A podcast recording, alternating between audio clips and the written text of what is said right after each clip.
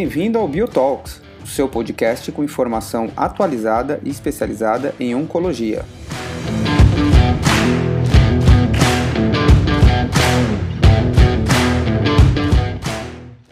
Olá, sejam bem-vindos a mais um podcast Biotalks.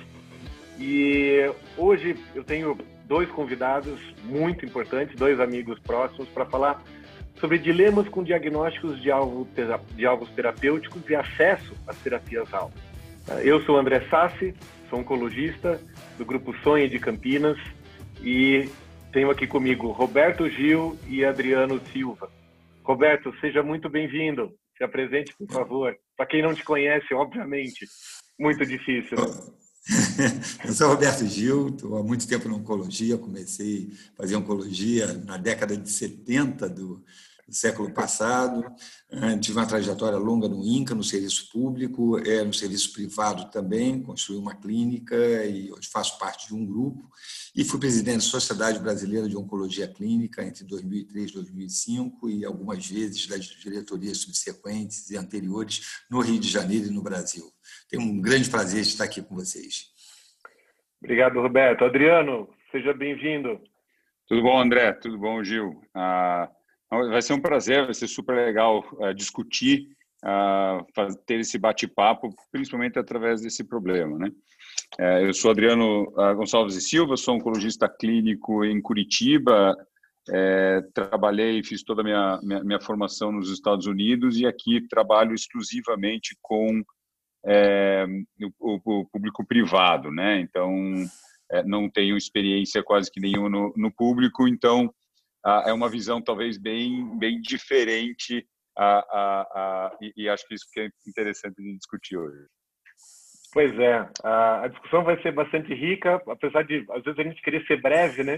Eu vou falar que quando quando o Roberto Gil é meu grande incentivador, meu grande é, é, espelho na vida de, em termos de avaliação crítica da literatura, de acesso. Ele era o cara que, que quando eu estava saindo da residência, era o único cara que levantava e falava sobre sobre preço de remédio, sobre dificuldade de acesso. Isso me espelhou muito minha carreira. Eu tenho é, é, é, grande gratidão por isso, né? Por ser por ser meu um, um, assim mesmo sem querer ser uma forma até de mentor. E a ideia justamente é essa, é, é fazer um termo, um pouco de confronto e controvérsia é, de visões diferentes de um tema bastante delicado.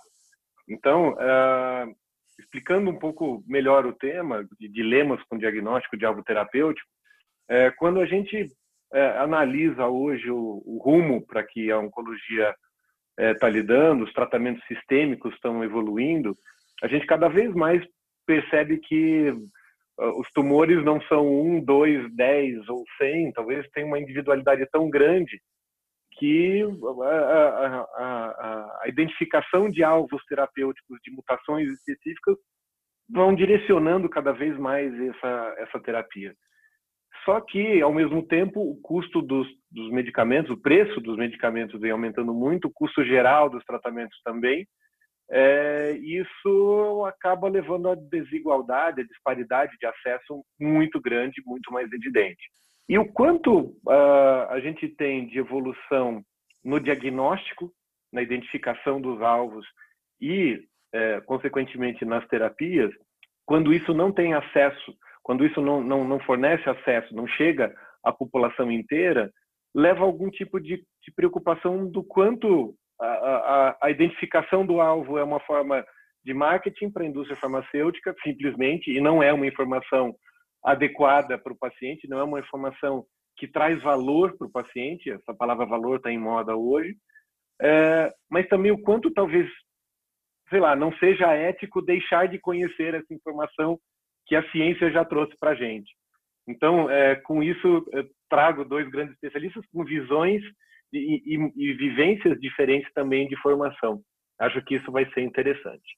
E eu já vou começar a primeira pergunta e direcionar um pouquinho mais para o Adriano fazer essa pergunta, de, de, de, de, esmiuçar um pouquinho mais do que eu falei sobre o desenvolvimento da oncologia é, baseado em alvo terapêutico. Então, você pode dar os exemplos das inovações alvo-dependentes recentes ou é, dessa evolução que vem acontecendo?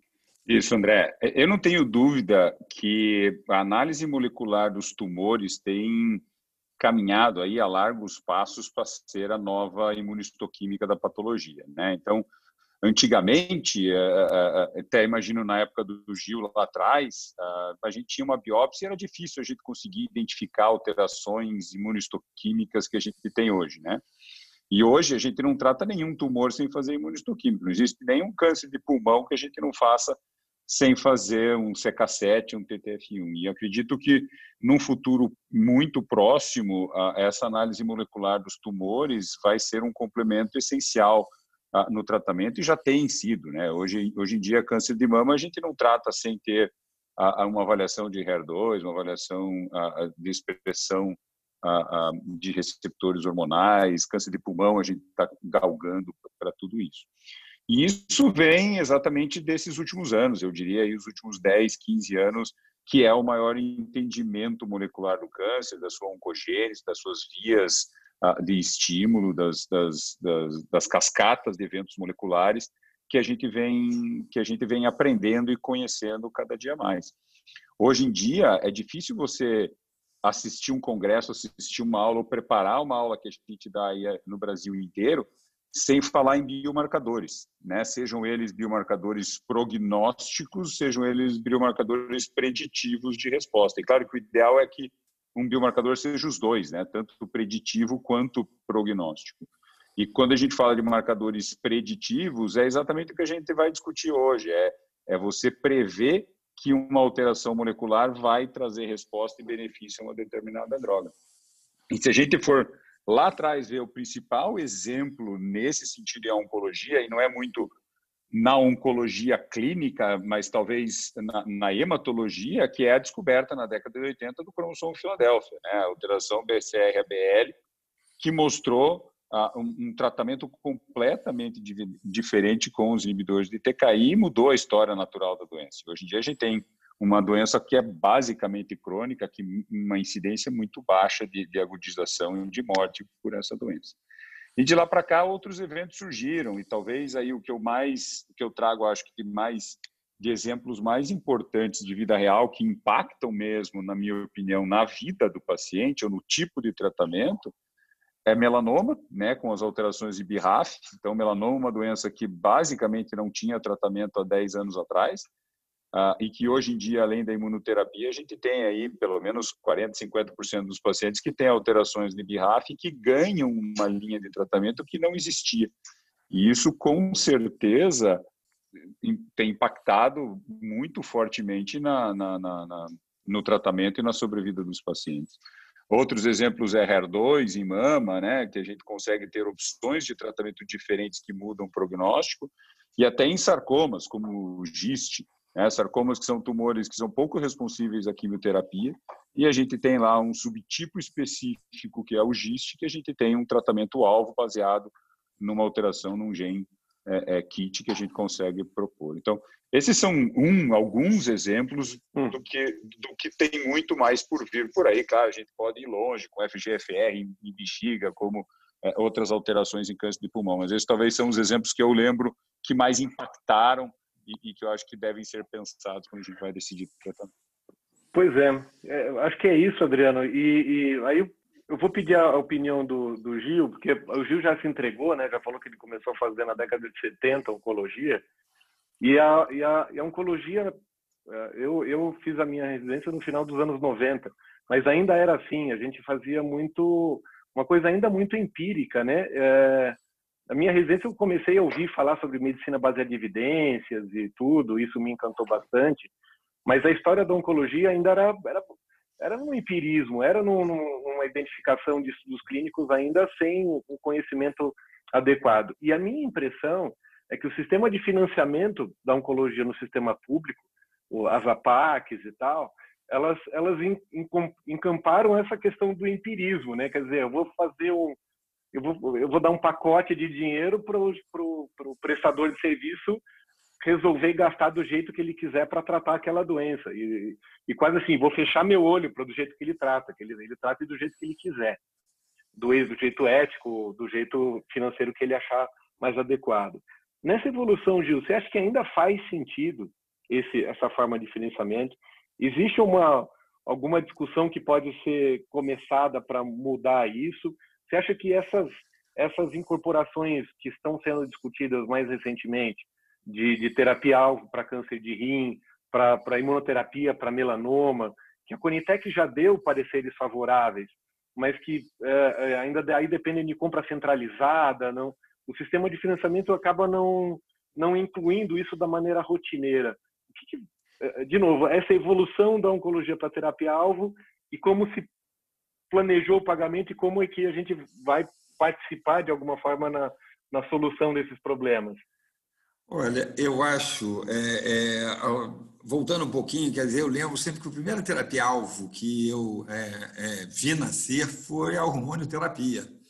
Eu fui, quer dizer, peguei o começo do tamoxifeno, a gente começava a tratar todo mundo e rapidamente a gente percebeu que as respostas estavam em quem tinha um marcador biológico, que eram os receptores hormonais. Então, desde aquela época, isso a gente já começava a perceber que não era um tratamento igual para todo mundo, que a gente tinha que buscar características que poderiam estar minimizando. Quer dizer, como você falou, os agentes alvos moleculares eles vieram com uma expectativa enorme, uma grande expectativa. Eles prometiam, através desses alvos biológicos, maior eficiência, é, porque a gente atingiria aquele alvo e, com isso, a gente teria uma precisão maior naquele tiro que a gente dava. Ele prometia menor toxicidade, porque a gente poderia estar é, é, é atingindo só células doentes e não células normais.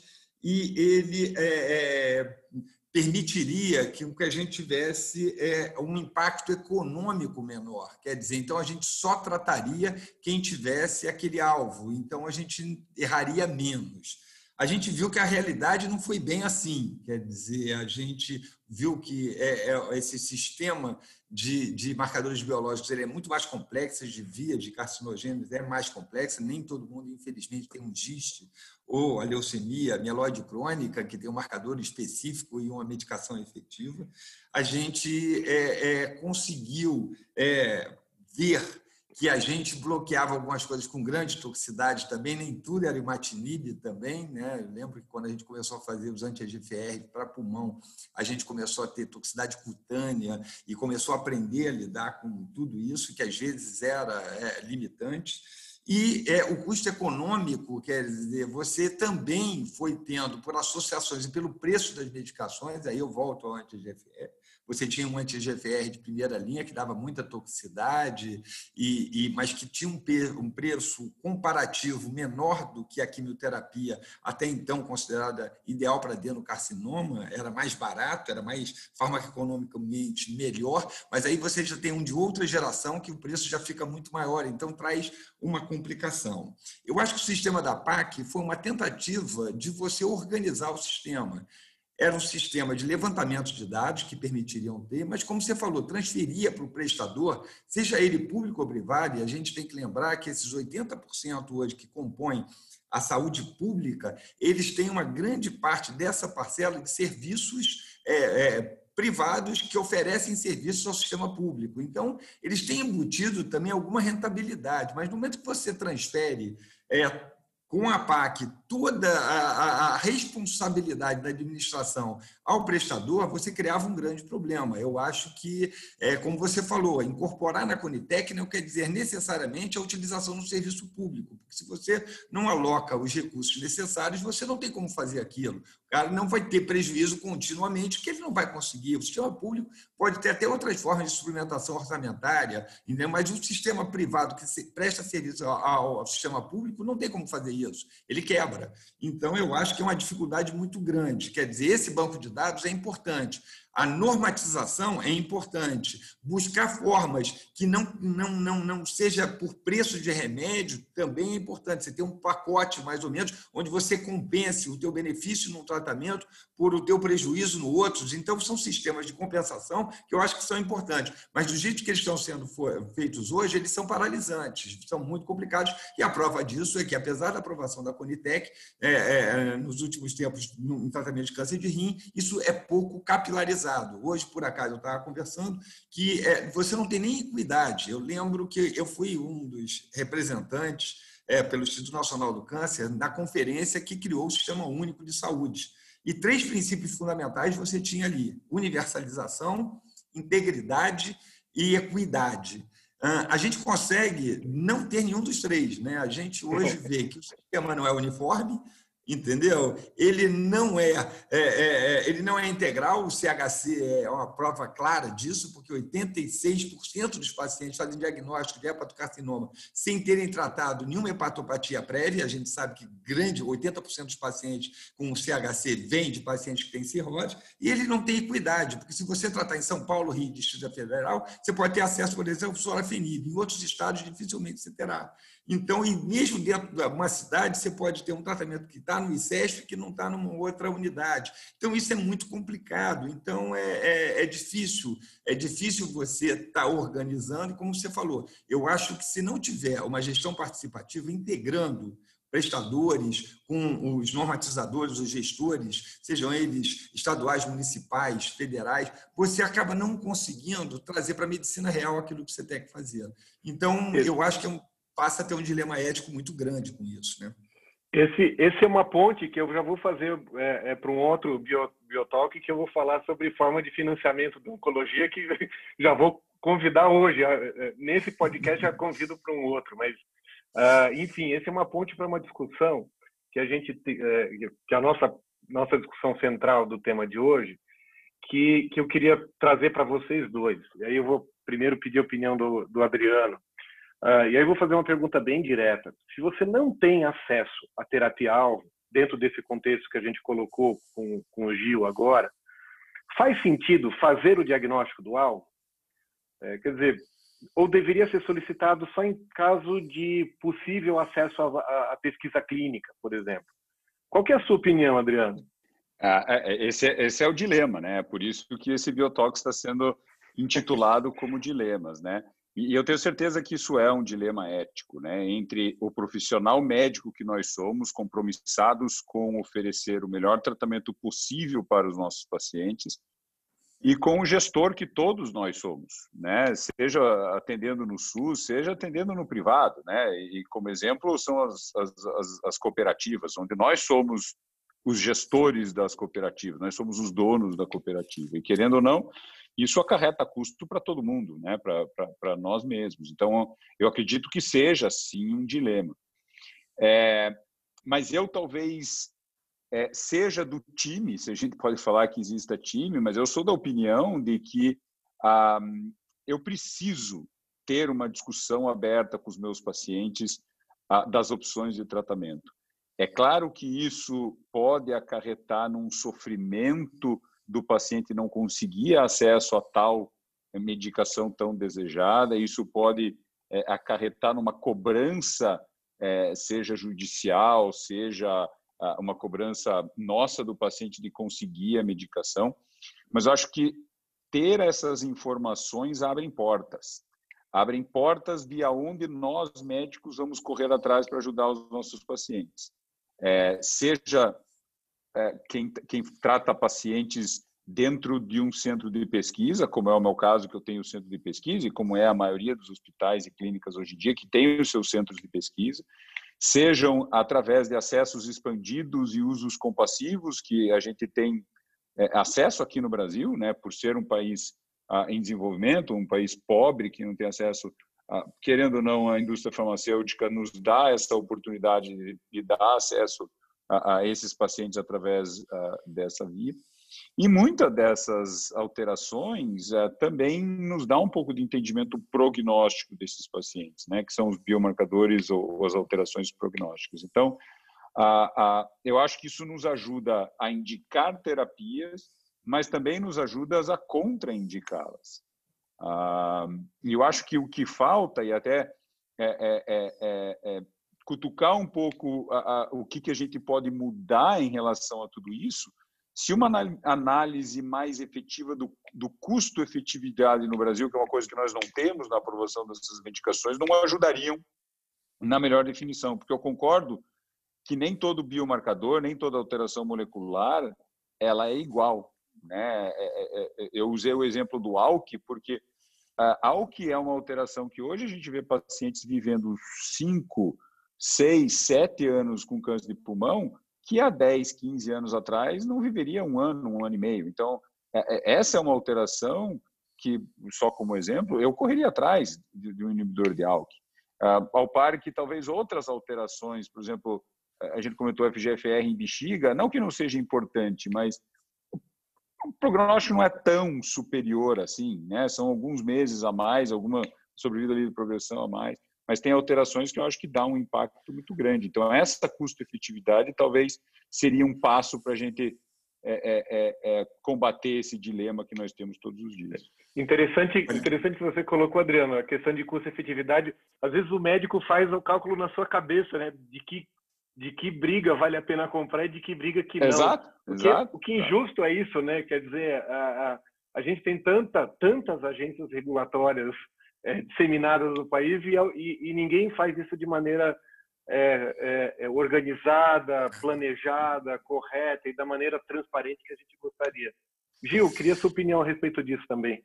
Olha, eu acho que essa é uma questão, como falou, é assim, eu, eu sempre pensei na minha prática médica, a, a, a, minha responsabilidade é com o particular e com a sociedade. Eu nunca acho que assim aquela discussão de ah, eu tenho só responsabilidade com o paciente que está na minha frente. Claro que isso é verdade, é integral, a pessoa confia em você, você tem ali, mas você tem que ter uma dimensão do impacto que você tem. A questão da judicialização é um grande problema. Eu que vivi no INCA, a gente chegava com mandato de justiça de tratamentos que eram impostos e eles eram feitos em detrimento de alguma outra coisa. Porque se a gente não criou o financiamento, o dinheiro é finito. Então, você está desalocando de alguma parte para botar na outra. Eu tenho sempre um slide que eu projeto muito nas minhas aulas, que é assim: o custo na doença inicial ele será sempre mais eficiente do que o custo na doença metastática. Claro que, como falou a Adriana, a gente tem impactos hoje da imunoterapia, da terapia-alvo, impensáveis para quando eu comecei a fazer oncologia. Não estou negando isso de maneira nenhuma. Mas eu lembro que se a gente hoje, por exemplo, volto ao exemplo da, da, do CHC, se eu consigo ter um programa de vacinação de hepatite B, se eu consigo ter um programa de rastreamento e fazendo o diagnóstico mais precoce, levando o paciente ao transplante ou uma cirurgia, eu consigo ter um impacto hoje que vai ser muito maior do que aquele que eu vou conseguir com o melhor dos tratamentos hoje, com atezolizumab e bevacizumab, que é uma coisa caríssima que você tem ali. Então a gente tem que pensar nisso. Mas quando eu estou na frente do paciente, às vezes esse dilema é muito importante e a gente pode levar. Outra coisa que eu acho que mudou muito entre quando eu comecei a fazer oncologia e o que tem hoje é que as oportunidades de trabalho eram diferentes. Você tinha várias clínicas, hoje você tem grandes grupos, mesmo na saúde suplementar, que provavelmente negociam de maneira globalizada com as suas fontes pagadoras. Então, aquele médico jovem hoje ele já tem um caminho de pressão entendeu? Verticalizado, muito maior do que eu tinha no meu tempo. Onde eu saía de uma clínica, montava uma outra coisa, eu tinha uma independência maior do que está ligado hoje a grandes empresas que estão dentro desse complexo da saúde. Então, esse jogo de pressão de sustentabilidade é diferente. A judicialização, como eu falei, ela, ela é sempre desorganizativa, porque ela é impositiva. Você vai fazer isso, então você está tirando de algum lugar. No sistema público, isso é evidente. Então, eu acho que a gente tem que ter consciência. Eu acho que a gente tem que brigar, sim, e aí concordo inteiramente com vocês, de agências reguladoras que sejam efetivamente reguladoras e que não mascarem, graças a Deus, a Conitec está pelo menos assumindo um pouco isso agora, a discussão econômica. Quer dizer, eu tenho viabilidade de implementar aquilo ou não porque é uma responsabilidade também, não é só você dizer que aprova, mas você também garantir o acesso. Então, eu acho que quando você coloca, olha, como, como faz o NICE na Inglaterra, como fazem em outros lugares, que você para e você fala, olha, isso aqui é muito bom, mas é impossível eu estar alocando recursos para isso, porque tem outras prioridades que eu consegui construir junto com os médicos em outros segmentos. Então, isso aqui vai me deslocar recursos. Ou eu aumento os recursos, e isso a gente tem que fazer no Brasil, né? dados agora do CFM, apresentados agora muito recentemente mostra que a gente está gastando do PIB, mais ou menos, per capita aqui 2,4%, quando constitucionalmente deveria ser entre 10% e 12%. Então, a gente tem um subfinanciamento da saúde e a gente tem também, por outro lado, na saúde suplementar, lembrar que a gente está perdendo muitas vidas pela crise econômica. Né? Então, isso também é uma coisa grave. Quando a gente aumenta muito o custo, você aumenta muito a sinistralidade, você aumenta a divisão do bolo você tem e os pacientes, às vezes, não estão conseguindo pagar. Então, o dilema individual do médico é muito grande, mas eu acho que a gente não deve obstaculizar. E só para terminar, eu acho que a, a discussão de que é, a fonte de acesso através da pesquisa, a gente tem que lembrar o número de pacientes incluídos em pesquisa, do global de pacientes, vai dar alguma coisa em torno de 2%, 3% dos pacientes na melhor do, dos cenários. Então, é, é, é, uma alternativa de acesso, mas não é a alternativa que a gente quer. A gente quer uma alternativa universal. Foi por isso que a gente discutiu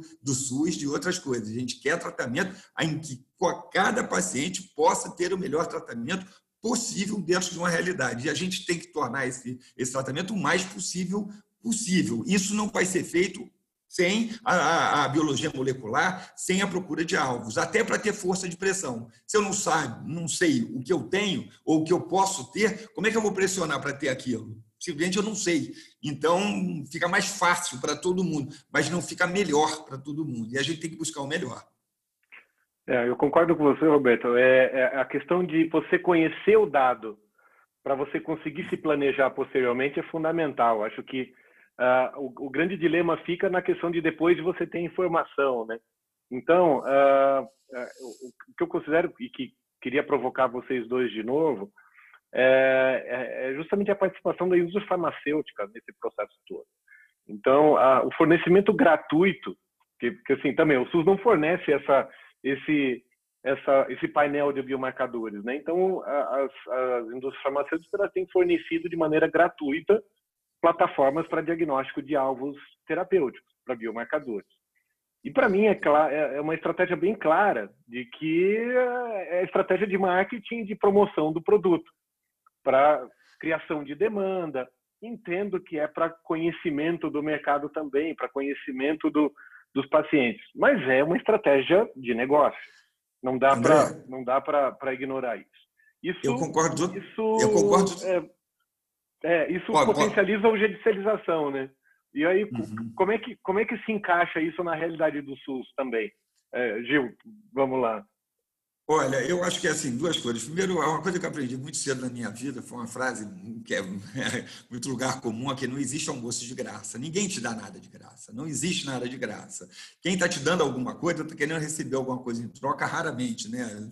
também não vou, vou questionar a generosidade tanto assim, mas é uma coisa que eu acho que você tem hoje. Hoje você vê, é dentro do complexo da saúde mesmo, muitas empresas, muitos grupos também estão pensando em fornecer plataformas porque são informações e a gente está na sociedade onde informação é muito importante.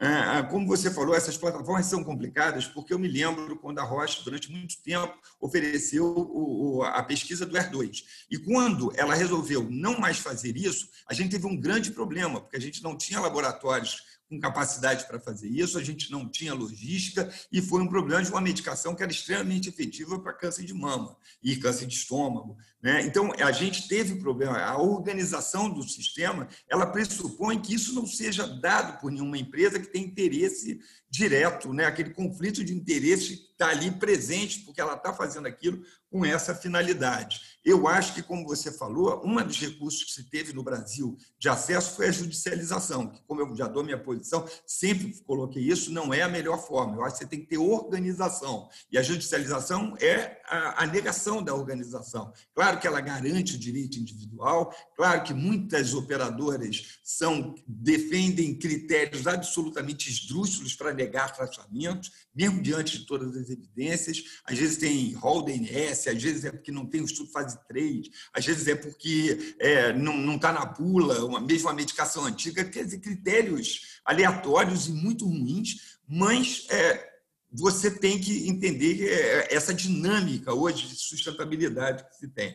Eu acho que a gente deve procurar ter as próprias instituições, seus laboratórios. Eu tenho visto isso nos grandes grupos, essa busca de uma patologia de excelência mesmo porque, como eu falei, informação é negócio hoje no mundo. Então, essa informação ela vai gerar um conhecimento que vai permitir que hoje você tenha resultados melhores e também tenha uma relação maior com a indústria. A indústria tem que ser, sim, é, é, é cutucada, ela está hoje, como eu estava falando, um artigo recente da JAMA, que mostrou que ela tem um ganho maior do que qualquer outra empresa não farmacêutica, então isso é uma coisa grave, quer dizer, ela está tendo muito lucro, então ela tem que contribuir nesse processo de, de sustentabilidade, principalmente nesse momento de pandemia. Eu acho que a gente tem que ter sensibilidade pelo que o mundo está passando. O sistema público sente muito mais do que o sistema privado, mas eu lembro, o sistema privado, que a gente chama de saúde suplementar, está sentindo e está sentindo muito. A organização desse sistema suplementar está se modificando muito rapidamente na confluência de grupos, grupos com poder de compra diferente e que também estão se organizando no sentido de, de ter essas plataformas mais desenvolvidas e se apropriar disso. Adriano, é, já passando para você, ainda nessa mesma linha, a questão de, de fornecimento gratuito né, de plataforma diagnóstico, recentemente a gente viu um consórcio de, de farmas para oferecer é, é, é, avaliação genética para paciente com câncer de pulmão, NGS. É, também, obviamente, isso é uma, uma, é uma união para o marketing ou para a promoção de medicamentos ficar mais efetivo. Você concorda com isso também? Se tem alguma outra outra visão em relação a, a, ao que não existe almoço grátis mesmo, como falou o Roberto? Então, André, é exatamente isso que, que a gente está discutindo, né? Até é, por que, que uma indústria farmacêutica iria comprar a líder mundial em NGS? Né? Então, claro que uma coisa está ligada à outra, né? É para ligar acesso e, e, como o Gil falou muito bem, a gente está num mundo onde a informação é muito valiosa. Então, acho que além de fazer esse marketing, de, de, de, de, dar acesso, de obviamente querer vender o, o remédio de cada um deles, a, a, indústria tem um interesse muito grande nesse big data, né? de ter todas as informações de todos os tumores. Né? Então, acho que vai muito de encontro.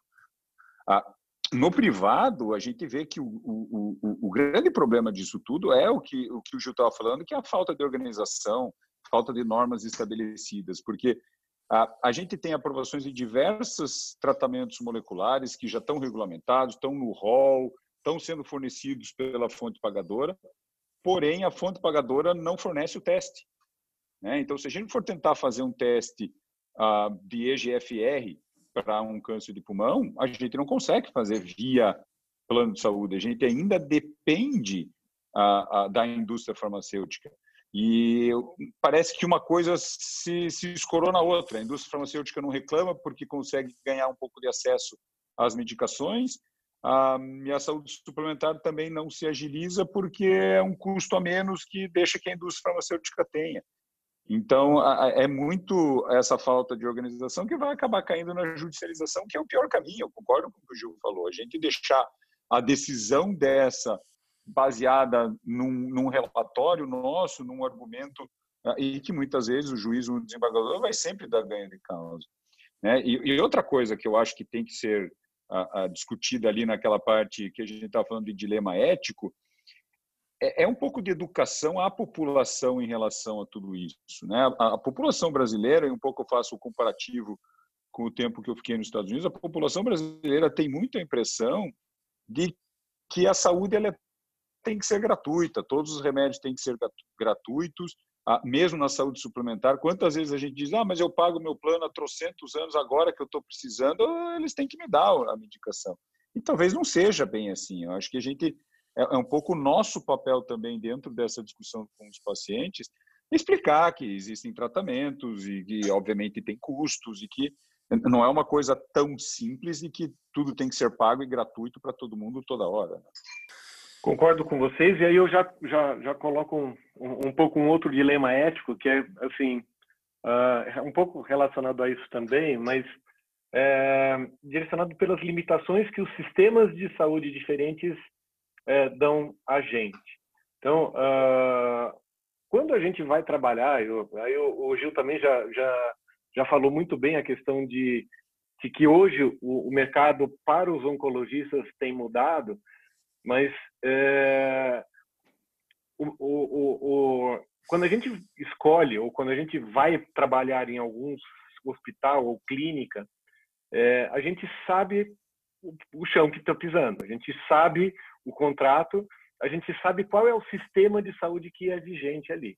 Então, se eu estou trabalhando num, num, hospital público que tem um contrato com o SUS, eu estou incluído no sistema único de saúde. Eu tô, estou incluído no sistema público, no sistema de pagamento, no, nessa, nessa, ainda que seja bizarro, ainda nessa, nessa fonte, nesse jeito de financiar os pagamentos, e eu de alguma forma estou aceitando ali. Eu não posso me de repente com uma semana me revoltar contra o sistema e falar que eu quero revolucionar aquele sistema eu estando lá na ponta final.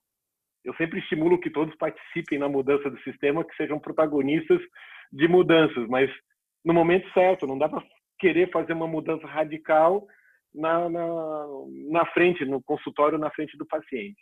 Da mesma forma, quando você faz parte, por exemplo, de uma cooperativa médica, ou quando você está é, dentro de um credenciamento de uma seguradora de plano de saúde, que tem um contrato com o hospital, com a clínica onde você trabalha, você também está aceitando ser remunerado com aquele honorário médico e você está aceitando ficar vigiado pela auditoria do, do plano da, ou da, da instituição e você está sendo, você é, concorda com a maneira de remuneração, com a maneira com que é feito também aquele financiamento.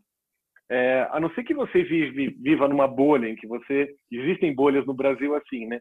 Que você trabalhe só com o privado, quer dizer, o paciente que vai no seu consultório, você dá, você nem se preocupa com o acesso, você entrega uma folha para o paciente e fala, esse é o melhor e pronto, e você que se resolva. Eu não vou preencher papel de convênio nenhum, não vou preencher relatório nenhum, só vou dizer assim, esse aqui é o melhor e acabou. É raro ter isso, né? Então, enfim, existe, mas não é o, o, a, a, o hábito nosso de vida.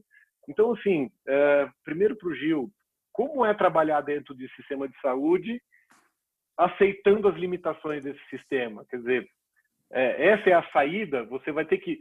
É, eu lembro agora, do, lembrei agora do meu pai falando assim: você precisa seguir a lei. Se você não concorda com a lei, lute para mudá-la, mas assim, não vá quebrar. Então, assim, é mais ou menos assim, quer dizer, eu estou trabalhando dentro do sistema que eu não concordo, eu vou brigar para mudar o sistema, mas não para burlar as regras que, por enquanto, regulam isso. É mais ou menos isso, Gil, você concorda?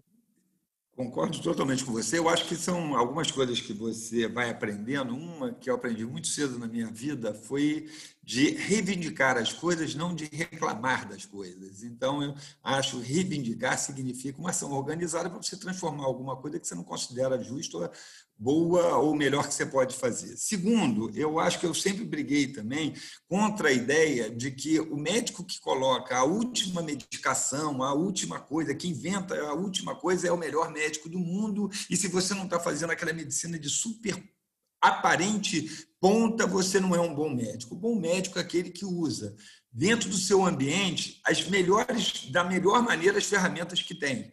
Então, às vezes, você tem limitações, você tem coisas que você pode fazer, e eu fico impressionado nisso no INCA. Uh, o INCA me ensinou que é, os pacientes, às vezes, não estavam tendo os melhores tratamentos ao longo dos anos, que a complexidade da medicina foi aumentando e a dificuldade de incorporação também. O INCA, então, não conseguia competir com o sistema de saúde suplementar. Mas todos os pacientes tratados ali se sentiam muito bem tratados, porque eles sentiam que os médicos estavam fazendo, dentro daquele universo, o melhor que podiam fazer para eles. A pior coisa que tem hoje aqui no Rio de Janeiro é um sistema de regulação que não deixa o cara ter acesso a coisa nenhuma. Então, ele não tem, a gente está falando de medicina-alvo, de tudo, mas às o cara não consegue se tratar do tumor dele, tratar, tratar remédio para dor, para o tumor que ele tem. Ele fica numa fila esperando entrar em alguma unidade de serviço, Deus sabe quando, sendo pessimamente acompanhado. Então, essas coisas todas eu acho que são complicadas. Se você quer transformá-las, você tem. Na saúde suplementar, a mesma coisa está acontecendo. Você trabalha hoje numa cooperativa médica que tem uma responsabilidade de toda uma cidade. Ela te impõe determinados limites. Você deve brigar para que esses limites sejam sempre mais altos. Mas você tem que compreender que ela também está buscando a sustentabilidade dentro da sua operação. E aí, eu acho que é muito mais difícil, porque você tem que ter força de argumentação para modificação. Né? A transformação ela só vem de ações organizadas, bem estruturadas, bem fundamentadas, e que você consiga construir uma cadeia de pensamento transformadora. E eu acho que isso que a gente precisa fazer. E isso só de forma coletiva, não é um médico individual que vai fazer. Isso, como você falou, ele vai para uma ilha de exceção, se propõe a atender 1% da população, não se importa com os outros 99%. Não é o meu caso, nunca foi. Eu sempre estive olhando muito mais para os 99% do que para o 1%. Claro que eu também fiz medicina privada, mas eu acho que você tem que entender o teu papel dentro da unidade que você tem. E o INCA nisso foi uma grande escola para mim, sem dúvida nenhuma, participar do INCA foi um aprendizado que eu carreguei e procurei transformar depois em ensinamento para os meus residentes o resto da vida. Adriano, o que que, que, como é que é a sua limitação e a aceitação dessas limitações?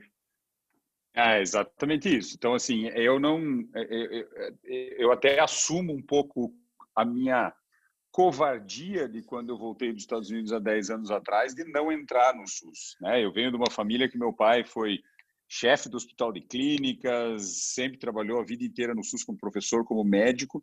E eu, quando voltei, achei que poderia ser um baque muito grande, porque não foi desse jeito, desse modo que eu, que eu, que eu fui treinado. Mas na vida, no, no mundo particular, ah, principalmente aqui no cenário Curitiba, que é muito dependente das cooperativas, é, a gente tem trabalhado muito próximo com a Unimed, a gente criou uma Câmara Técnica de Oncologia, onde a gente tem discutido abertamente com a diretoria, eh, ajudando eles no planejamento, porque o que a gente vê que os planos de saúde precisam é ter um planejamento. Eles não sabem o que está acontecendo na oncologia e o que vem acontecer.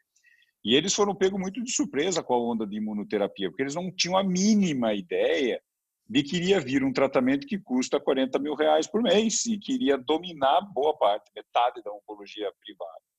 É, então, a gente tem trabalhado com protocolos, é, de novo, o que, que a gente falou, tentando fazer uma análise própria de custo-efetividade, de custo-benefício para esses tratamentos, ah, e eu acho que esse é o caminho, é tentar trabalhar é, como grupo, como oncologista, e a gente depende não só localmente das praças, mas obviamente a gente depende de uma sociedade ah, de oncologia organizada, de, um, de, um, de uma conversa muito homogênea, ah, não só pontual nas cidades e, nos, e, nos, e nas clínicas e nas, e, na, e nas praças que a gente tem.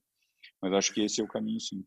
Bom, eu vou partir já para as considerações finais. O tempo voou aqui para a gente, uh, e acho que para quem está ouvindo também, mas queria que vocês finalizassem aí respondendo a pergunta direta, né?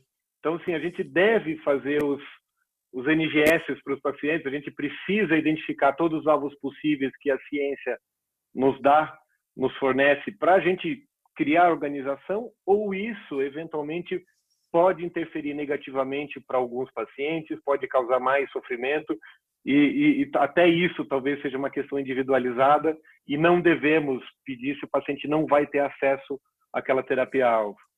É, Adriano, finalizar. Eu acho, eu acho, André, e o que eu tenho feito no dia a dia ah, é ponderado muito e acaba sendo uma nossa, a nossa decisão. Eu, eu, eu tenho escolhido as minhas brigas. Eu não acho que é todo paciente com câncer de pulmão que vai fazer é, é, um NGS completo, porque é exatamente o que você falou, a maioria desses pacientes não vai conseguir acesso, ah, então, eu, eu, eu, não tenho feito com todo mundo.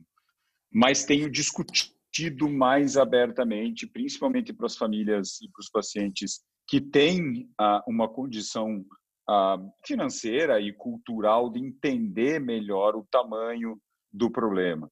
É, é, é um, um sábio senhor, tio de um super-herói, que o Homem-Aranha falou que com muito poder você ganha muito responsabilidade. E eu uso um pouco esses dizeres quando eu peço NGS.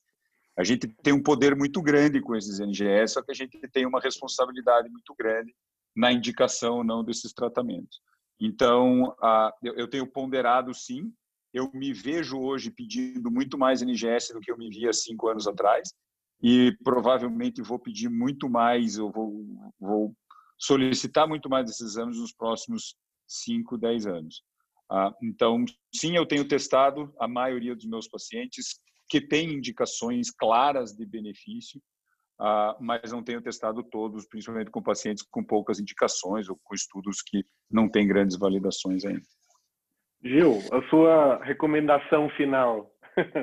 Olha, eu, eu concordo totalmente com a Adriana, a gente tem pedido mais, a gente seleciona os pacientes, eu não sei até que ponto isso é justo ou não é justo. Claro que no sistema público isso é muito complicado, muito difícil, porque a gente não vislumbra a curto prazo ah, o acesso a essas novas tecnologias. A gente está tratando é, a maior parte dos pacientes ainda no século XX, a gente não chegou ao século XXI ainda no, no, no sistema público, então isso é um problema grande. Acho que a gente também tem que forçar a indústria a parar de fazer desenhos de multiplicação de drogas sem alvos terapêuticos. Também a gente vai na contramão disso. A gente tem o NGS, mas tenta empurrar é, é, imunoterapia para todo mundo, sem, sem, sem seleção, tenta juntar medicamentos de forma empírica, como eu comecei a fazer lá na década de 70 e 80, para ver se dá resultado. Às vezes a gente ainda fica escravo de estatísticas com significâncias muito relativas.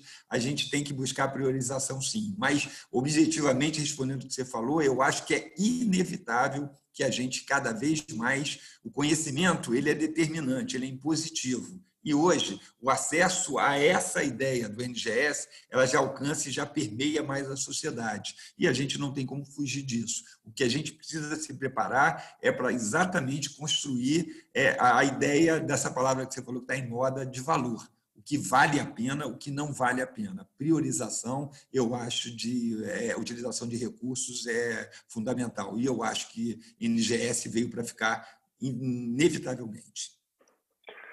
Bom, Roberto Gil, Adriano Silva, muito obrigado pela participação de hoje. Eu acho que eu vou dar minha opinião final também, né? É, e aí ó, a questão de ser moderador eu posso encerrar e ninguém ninguém contra-argumenta depois a grande vantagem mas eu acho que, que, que conhecimento é poder. Então, assim, dados são te, te dão mais poder mesmo. E eu acho que a gente está caminhando muito rapidamente em a gente poder utilizar o Big Data para substituir pelo menos uma parte das perguntas que os estudos clínicos não conseguem responder. Então, muita coisa de por que, que um remédio funciona numa, em, em 50% dos pacientes e 50% não funciona. É, estudo clínico randomizado às vezes não vai responder isso. Análise pós-rock, nada. Análise de dados de vida real com Big Data pode ser. E se a gente tiver essas análises moleculares de todos os alvos de NGS, se possível, eu acho que isso talvez incremente. E é por isso que eu acho que cada vez mais a gente vai utilizar. Mas eu concordo com, com vocês na questão de selecionar o paciente que a gente vai até pedir o exame, é, para não gerar mais problemas, para não gerar é, é, falsas esperanças para não gerar uma, uma, uma expectativa de pacientes que às vezes em, em, pacientes e famílias que às vezes não entendem o benefício, não têm condições é, até culturais educa, é, de educação para compreender aquilo. Muitas vezes as pessoas entendem que é, quando quando se fala, né, aquele remédio é minha última chance. Como assim a última, a última chance de quê, né? De curar? Não, não é curar, é de sei lá, de controlar durante algum tempo a mais a doença. Então, essa questão de transformar o valor dos medicamentos real numa numa e traduzir essa informação para o paciente para que ele entenda de maneira honesta o que, que realmente aquilo fornece, acho que isso é fundamental. E se a gente conseguir, a gente, médico, assumir essa responsabilidade, assumir os poderes, assumir que tem o poder e que tem essa responsabilidade da troca, a gente vai ser aí sim protagonista dessas mudanças. Gente, de novo, muito obrigado pela atenção de vocês. Espero, assim, para mim a conversa foi muito boa. Quero ainda ter mais conversas com o Roberto Gil nesse, nesse estilo de podcast sobre acesso sobre novas incorporações de tecnologia. Grande abraço a vocês. Obrigado de novo.